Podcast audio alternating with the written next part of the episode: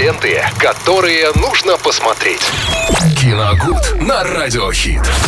Рубрика «Киногуд», конечно же, как всегда, в будни выходит Виталий Морозов и обязательно расскажет нам, что же интересненького посмотреть, не, не смотреть, пересмотреть. Чего сегодня, Виталий?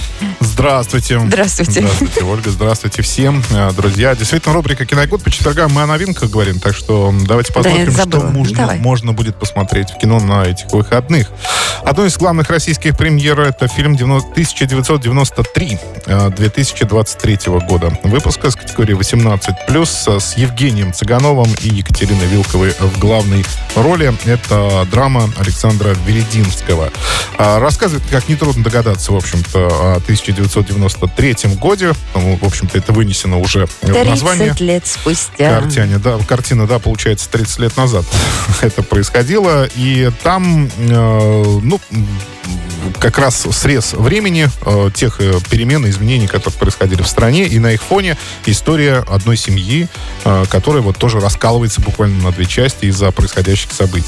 Ну, это так кратко гласит описание картины. Она должна, премьера должна была состояться еще на прошлой неделе, э, или даже на позапрошлой, я уж точно не помню, но почему-то ее вот передвинули немножко э, вперед. Поэтому вот в кино можно посмотреть эту картину. Ну, если поклонники Евгения Цыганова, поклонницы, наверное, да, больше Евгения Поклонница Вилковой, я могу сказать, что, в принципе, актерский состав довольно-таки Довольно неплохой. сильные, да, действительно. Э, Могут увидеть их на большом экране. А, так, если фантастику любят, э, есть поклонники фантастики, то можно посмотреть южнокорейский фильм «Луна 2020». Ну, в смысле, «Луна». Он называется, а, а год выпуска 2023. Это, Это ты с это не название. 93-го никак не... Да, это не название. Он просто называется «Луна». Категория у него 12+. А, Здесь э, рассказывается о корабле. луна мне- А, Простите. Да. О корабле с тремя космонавтами, которые отправляются на Луну. Ну и согласно законам жанра, конечно, в пути произ- происходит некая авария, крушение.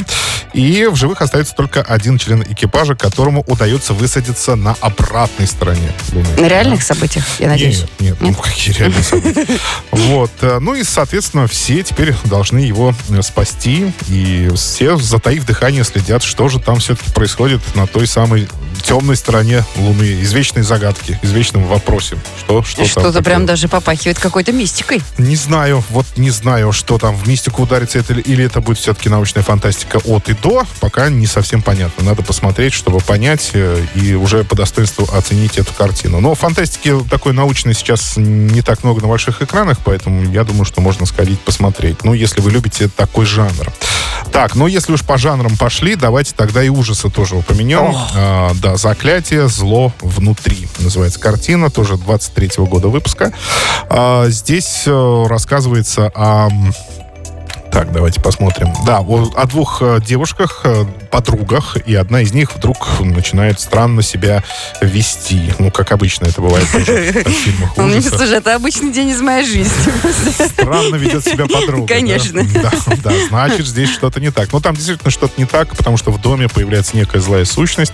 Она вселяется в якобы в подругу главной героини, и теперь, ну, основная задача ее спасти от этого злого существа, ну и, соответственно, спастись всем из этого дома. Ну, вообще, эм, сдержанные похвальбы у этого э, ужастика. давайте Хорошо ты так. сказал. Да, вот так назовем. То есть, ну, не восхищаются особо, но так сильно не Ну, ругают. ничего. в принципе, Да, в общем, так, для, опять же, любителей жанра, я думаю, что сильно уж прям не разочаруются, ну, если пойдут. Но, опять же, я не смотрел, ничего не могу сказать.